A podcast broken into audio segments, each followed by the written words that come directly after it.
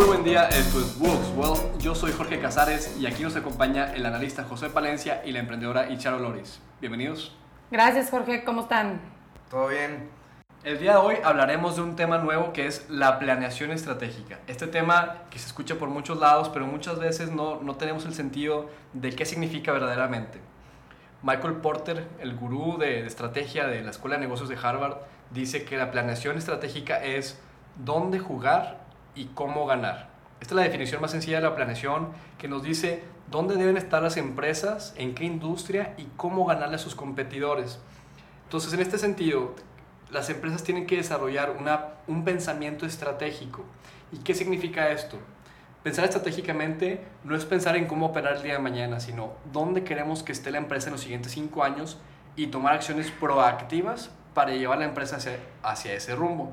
En resumen, la planeación tenemos que, tenemos que hacer es entender dónde estamos hoy, definir a dónde queremos llegar, en dónde hay oportunidades y la estrategia es cómo nos vamos a, ir de hoy a ese futuro, cómo vamos a llegar, con qué proyectos, con qué personal, con qué presupuesto vamos a lograr estos objetivos estratégicos. Una manera de expresar la planeación estratégica es con un diagrama de Venn. Entonces, imagínense tres círculos, uno encima de otro, donde coinciden en el centro.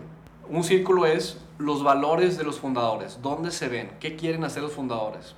El segundo círculo nos dice las fortalezas del negocio. Y el tercero nos dice dónde hay una oportunidad de mercado. Entonces, en el centro, donde los tres círculos coinciden, esa es una buena oportunidad de mercado para que la empresa, la empresa lo capitalice. Y entonces una vez teniendo esta oportunidad de mercado, ahí es donde te sientas con tu equipo a trabajar en esta planeación estratégica y poder alcanzar esto a lo que quieres llegar. Que si me permiten aquí los muchachos, voy a hacer una analogía un poco, la voy a decir, ustedes me dan su opinión. Es como una receta de cocina, la planeación estratégica. Tienes que ver cuáles son los ingredientes que necesitas, qué tienes y cuáles no, para ir a comprarlos. Una vez que los tengas, hay pasos a seguir con tiempos. Tienes que seguirlo al pie de la letra. Y al final vas a tener ese resultado que puede ser el pastel. Entonces vas poco a poco planificándolo, te preparas, sigues los tiempos y tienes el resultado. El pensar así no es nada más reaccionar a cómo se mueve, cómo se mueve la empresa, sino llevar la empresa proactivamente a lo que queremos que sea. Entonces ahorita vamos a estar platicando de ejemplos de empresas y el primero va a ser, vamos a platicar de la tienda de conveniencia OXO.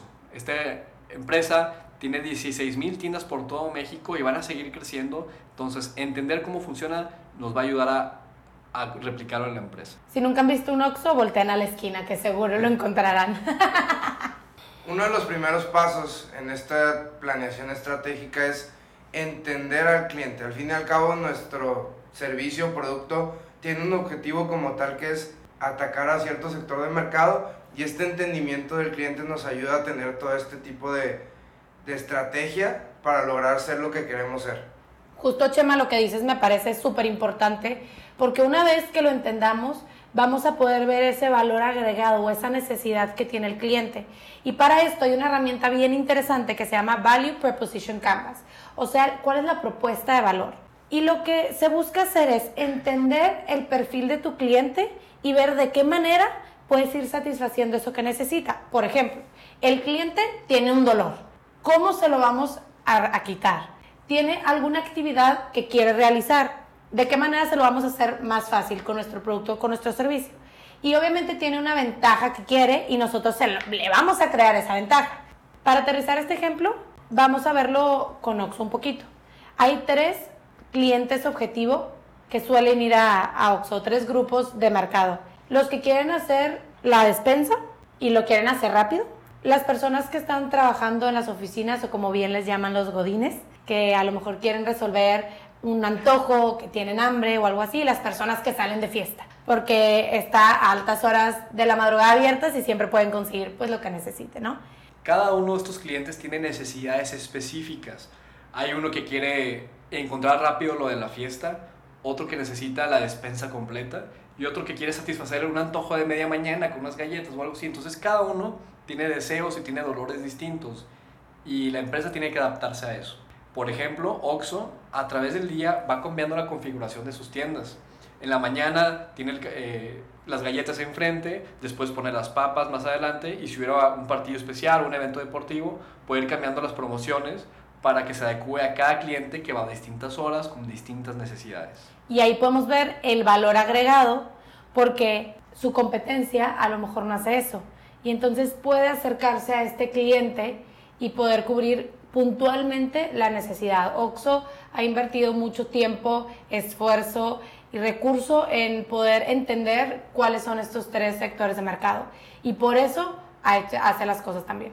Digo, al final nosotros como usuarios lo que queremos es que nos hagan la vida más fácil y eso es lo que hace Oxo. Entonces, si necesitamos cheves para la fiesta, si necesitamos jamón para la comida o si necesitamos simplemente recoger algo muy rápido, eso es, eso es lo que está atacando Oxo y eso es lo que nos da a nosotros como servicio y aparte toda la gama de productos que nos maneja. Sí, al final yo aquí me gustaría hacerles una pregunta para comprobar esto. ¿Cuántas veces han entrado a un Oxxo y salen con las manos vacías? Nunca. Claro, porque vas con algo en mente que sabes que Oxxo te lo va a solucionar. Ya que vimos la parte de valor agregado que es tan importante, hay una segunda herramienta que una vez que la tengas bien identificada, la puedes utilizar para desarrollar y para desarrollar tu modelo de negocios. Este ya es el Business Model Canvas. Esto nos ayuda a tener desde toda la estructura de nuestros diferentes partidarios en nuestro modelo de negocio, bien específicos y saber qué nos ayuda cada uno. Está desde la propuesta de valor, la relación con consumidores, los canales y hasta los recursos clave para llevar a cabo este negocio. Esta herramienta que se llama Business Model Canvas o Modelo de Negocio Canvas es una herramienta desarrollada por Alexander Osterwalder, también profesor de Harvard, donde explica el modelo de negocio con nueve cuadros, de nueve, en nueve partes. La parte más importante con la que empezó a iniciar es la parte de propuesta de valor. ¿Qué tenemos que ofrecer a nuestro cliente? Y de ahí van surgiendo los demás segmentos de este modelo de negocio. Sí, por ejemplo, sabemos que los canales es algo muy importante y en el caso de Oxxo, pues la misma tienda es el canal de, de contacto con el cliente. También las actividades clave pues entran en la parte de logística, que es la distribución del producto o el mismo abastecer cada una de las sucursales. Y un ejemplo también de los, de los segmentos de, de clientes, pues es lo que ya habíamos tocado, ¿no? De los tres tipos, desde el godín, desde el que necesita hacer el súper rápido y efectivo y el que va a buscar algo para la fiesta, por así decirlo. A mí el Business Model Canvas me encanta porque se me hace una manera muy sencilla, uno, de que tú realmente comprendas tu negocio, porque a veces conforme va pasando el tiempo y vas creciendo, te puede revolver un poco, y dos, para que otros entiendan tu negocio, porque a veces para ti es súper sencillo porque es lo que vives al día a día, pero luego cuando llega alguien externo le cuesta un poquito más entender. Y para mí, y se los comparto, la manera más fácil de ver este Business Model Canvas es dividirlo en tres partes. Cuatro. Primero, el valor agregado, que eso ya lo comentamos. Dos, las cosas que son clave para que funcione tu operación, los recursos y la actividad. Eh, ¿Qué recursos y qué actividad clave necesitas para poder operar? Hay otras actividades que vas a tener que son parte de tu operación, pero no son clave. Luego están los canales de distribución, como bien mencionaba Chema, que es muy importante saber cómo le vas a llegar al cliente. Si no lo tienes claro, pues qué padre, te vas a quedar ahí tú muy feliz con tu producto, con tu servicio, sin poderle llegar al cliente. Y luego la parte más importante, que de hecho abajo, y a mí me gusta verla, que es la que sostiene todo, por eso está abajo, es la estructura financiera, que es donde se ve toda eh, la estructura de costos y de ingresos. Esta manera de verlo es muy visual, son nueve cuadros, es una tablita muy fácil de presentar, pero lo importante es lo que hacemos con esta herramienta como, como dice el nombre, una herramienta no nos va a ayudar a solucionar todo, es lo que hagamos con ella. En este caso, si decimos que hay una cierta propuesta de valor para un cliente, las actividades clave y los recursos clave son las cosas que nos ayudan a que se ejecute y que se logre esta propuesta de valor. Y vamos a hacer un ejemplo rápido con Amazon. Amazon en los 90, esta tienda en línea, su propuesta de valor en los 90 era que la página no se cayera. Imagínense, en ese momento estaba eBay, donde la página se caía cada rato y la gente se desesperaba. Y entonces la propuesta de valor de Amazon era que la página era muy estable. ¿Qué tenían que hacer para cumplir esta propuesta de valor? Tener el recurso clave de buenos servidores. Tan buenos se convirtieron en esta actividad clave que identificaron que ahora surge la empresa Amazon Web Services en donde rentan sus propios servidores. Es un claro ejemplo de cómo el visualizar todo el modelo de negocios te ayuda a identificar tus esfuerzos en lo que va a ayudar a proporcionar la propuesta de valor.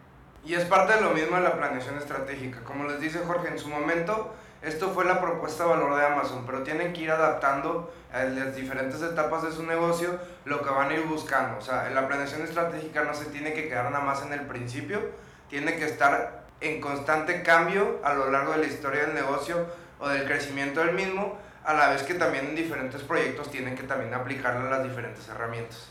Entonces lo que me quieren decir es que con los negocios que tengo ahorita, eventualmente voy a tener que volverme a reunir con el equipo y hacer otra vez la planeación estratégica. Todo el tiempo hay que actualizarla. El mercado cambia muy rápido, las necesidades del mercado cambian y los competidores cada vez son más duros. Entonces hay que adaptarse todo el tiempo. Pues para ser sincera, la planeación estratégica, sobre todo estas herramientas, sí me han funcionado. Por último, otra de las herramientas para esta planeación estratégica es el FODA, que son fortalezas, oportunidades, debilidades y amenazas. Esto, aplicado a tu negocio, te ayuda a saber estos diferentes tipos de pues, listados de características que tienes que saber para poder tomar ciertas decisiones a lo largo de toda tu planeación. Es importante entender y analizar nuestras fortalezas y debilidades para saber de qué fortalezas apalancarnos y qué debilidades complementar o evitar. Para complementar un poco lo que dice Jorge, porque sonó muy genio, es que las fortalezas y las debilidades son internas, es todo lo que tenemos dentro de nuestro negocio. Y las oportunidades y amenazas son cosas que pasan fuera de nosotros, pero que podemos aprovechar para tener éxito con ellas o que nos pueden hacer mal. Entonces hay que prepararnos para poder enfrentarlas o aprovecharlas. Para aterrizarlo un poquito, volvamos a, retomar OXO, ¿les parece? Una fortaleza de OXO es la logística interna y externa, porque como bien mencionaba Jorge, todo lo van acomodando de acuerdo al perfil del cliente y buscan satisfacer esa necesidad de si necesitan otro cajero, pues lo van a abrir. Y también toda la distribución física, que realmente, ya lo mencioné y lo vuelvo a mencionar, es que hay un Oxxo en cada esquina, o sea, parece broma que si te pasas uno no pasa nada porque en dos minutos vas a llegar a otro. Esa es una fortaleza interna. Una debilidad a lo mejor es el... Que la segunda caja siempre está cerrada. Exacto. Justo lo que dices, Chema, el servicio al cliente es la debilidad de Oxxo porque es algo interno que les afecta, que nadie más puede cambiar más que ellos. Sin embargo, la pata de la que cojean. Como amenaza, que es algo externo, puede ser todas estas startups que están surgiendo como Rappi, Uber Eats, Corner, todos esos que al final tú ya no vas al, al Oxxo por las cosas, sino que ellos te ofrecen una variedad de lugares de donde tú puedes adquirir eso, ese producto que tienes. Y como oportunidad, algo externo podría ser esas mismas startups, pero a manera de colaboración, ver de qué manera se pueden aliar para poder tener buenos resultados y que en lugar de que sea amenaza y sea algo negativo, que puedan tener algo positivo. Este ejercicio del FODA es un ejercicio de, es un ejercicio de introspección en donde la empresa tiene que conocerse para saber qué fortalezas explotar y agregar esto a la planeación estratégica, que como repetimos es saber dónde jugar y cómo ganar, o sea, a dónde va la empresa para seguir creciendo. Entonces, como planeación estratégica tenemos estas tres diferentes estrategias, desde la parte del Value Proposition Canvas, del Business Model Canvas y el FODA, que nos van a ayudar a tener una perspectiva general de a dónde queremos llevar la empresa y que no se nos tiene que olvidar que lo tenemos que realizar cada cierto tiempo. No solo se hace una vez, tenemos que adaptarnos a los diferentes cambios y al mercado para lograr así tener un éxito rotundo en nuestro negocio. Mientras lo dice me está apuntando con el dedo, así que me queda claro, Chema, gracias. Muy bien, ahora vamos a aterrizar estos temas en unos casos de los que hemos visto de, manera presencial o que hemos visto últimamente en las noticias. Y el primero es un caso de, unos amigos que tienen una agencia de publicidad. Es una agencia de, de, de marketing digital en donde administran redes para varias empresas. Entonces, en esta industria ellos están enfrentando mucha competencia. Eso es una amenaza tan fuerte que tienen que evolucionar, tienen que cambiar. Y hay varias rutas que hemos evaluado, desde convertirse en un software para empresas, convertirse en una consultoría de marca o crecer para atender solo a clientes muy grandes. Son tres negocios muy distintos y tienen que elegir a qué rumbo quisieran ir para seguir creciendo y evitar quebrar. Para evaluar esto usamos el FODA, usamos el Canvas y sobre todo evaluamos las herramientas con las que cuenta la empresa, que es procesos, proyectos, personal, presupuesto Y todo esto le va ayudando a la empresa a seguir desarrollando las oportunidades que tiene en puerta. Y este es un ejemplo que hemos visto en los días recientes este, con estos amigos míos. Yo tengo otro ejemplo un poco más grande y es el caso de Apple TV Plus. Como vemos recientemente sacaron ellos también su servicio de streaming y podemos ver que también Apple ya en la parte de hardware ya está como que topado. Entonces ellos están buscando diferentes estrategias para adaptarse a los nuevos pues, mercados y entrar en diferentes cosas, con la cual igual hicieron una value proposition que, que, va a ser la conectividad de todas las series o contenido que vaya a tener, el business model camas, a qué segmento quieren atacar y cómo lo van a atacar.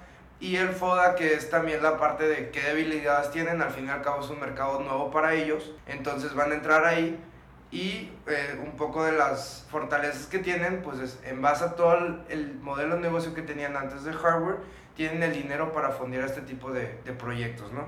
Bueno, yo no me quiero quedar sin exponer algún caso, así que salió una noticia de Burger King que ellos lo que quieren hacer es por un mes, por 5 dólares, puedes tener un café gratis cada día.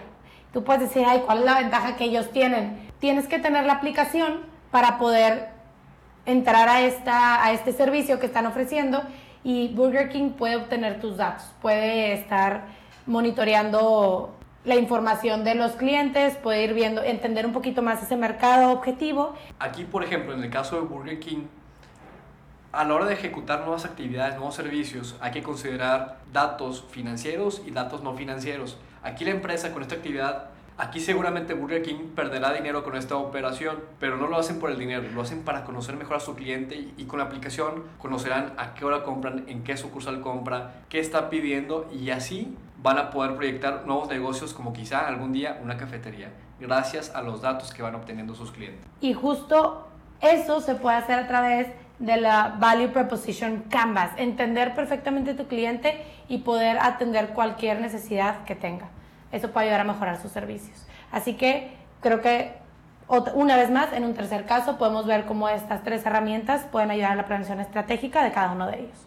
Bueno, entonces estos son ejemplos de planeación estratégica, de cómo entender dónde estamos hoy y saber a dónde queremos ir nos puede ir acercando a la visión que tenemos de nuestra empresa. Esta planeación tiene que hacerse constantemente para evitar caer en el proceso. Si tienen más dudas o quieren escuchar más casos o un caso en específico, pueden escribirnos a podcast.buox.mx para que podamos responder a todas sus dudas. Eso es todo por hoy, muchas gracias por escucharnos. Recuerden que estamos publicando cada martes y jueves con José Palencia e Iciaro Loris. Yo soy Jorge Casares. Muchas gracias.